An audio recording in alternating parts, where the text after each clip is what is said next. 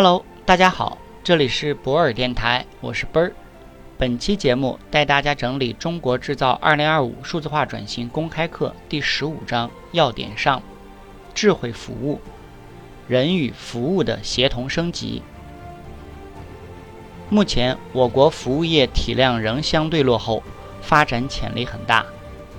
传统服务是人提供，产业互联网一方面能够更好地协同人对人的服务，借助数据洞察让人的服务更个性化；另一方面能够借助人工智能实现机器对人的服务，降低对人工的需要，从而提升服务的覆盖能力，实现服务业产能升级。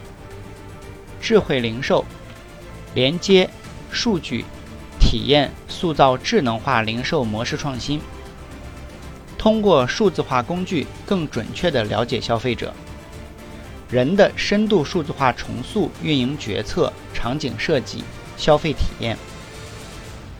精准农业，人与自然的协同升级。我国是农业大国，但农业机械化程度相对较低。农业种种养效率一直不高，精准农业以信息技术赋能农业供应链各环节，重点建立环境与作物的生长关系，实现对种养的精准调节，提高农业资源投入产出效率。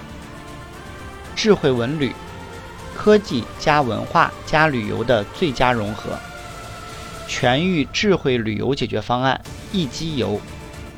通过整合互联网、物联网、大数据、人工智能等技术为目的地，政府、景区、游客等提供基于全流程服务和管理的智慧旅游应用体系，推动旅游服务、旅游体验、旅游管理、旅游营销、旅游资源利用、产业促进等方面的协同式发展。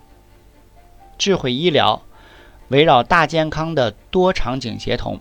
从单点智能到智能生态建设，重点在以智能机器辅助医生，减轻医生的负担。智慧教育，科技助力教育公平化、个性化、智慧化。基于算法的个性化学习模型模型。免费索取本书，请关注 WeChat 或喜马拉雅，账号都是奔儿幺二零五。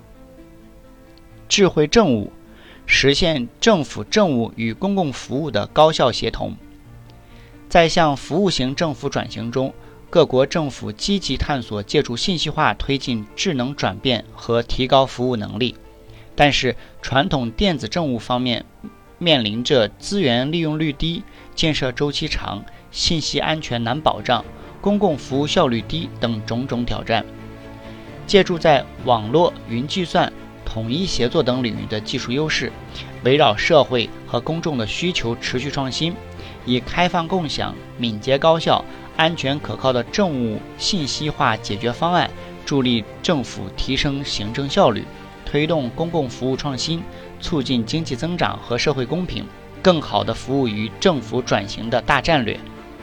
如果听到今天的节目觉得有收获，可以在评论区写上你的感受。也可以将本条音频发到你的朋友圈、朋友群，分享给更多的人。感谢你，合作交流请联系奔儿幺二零五。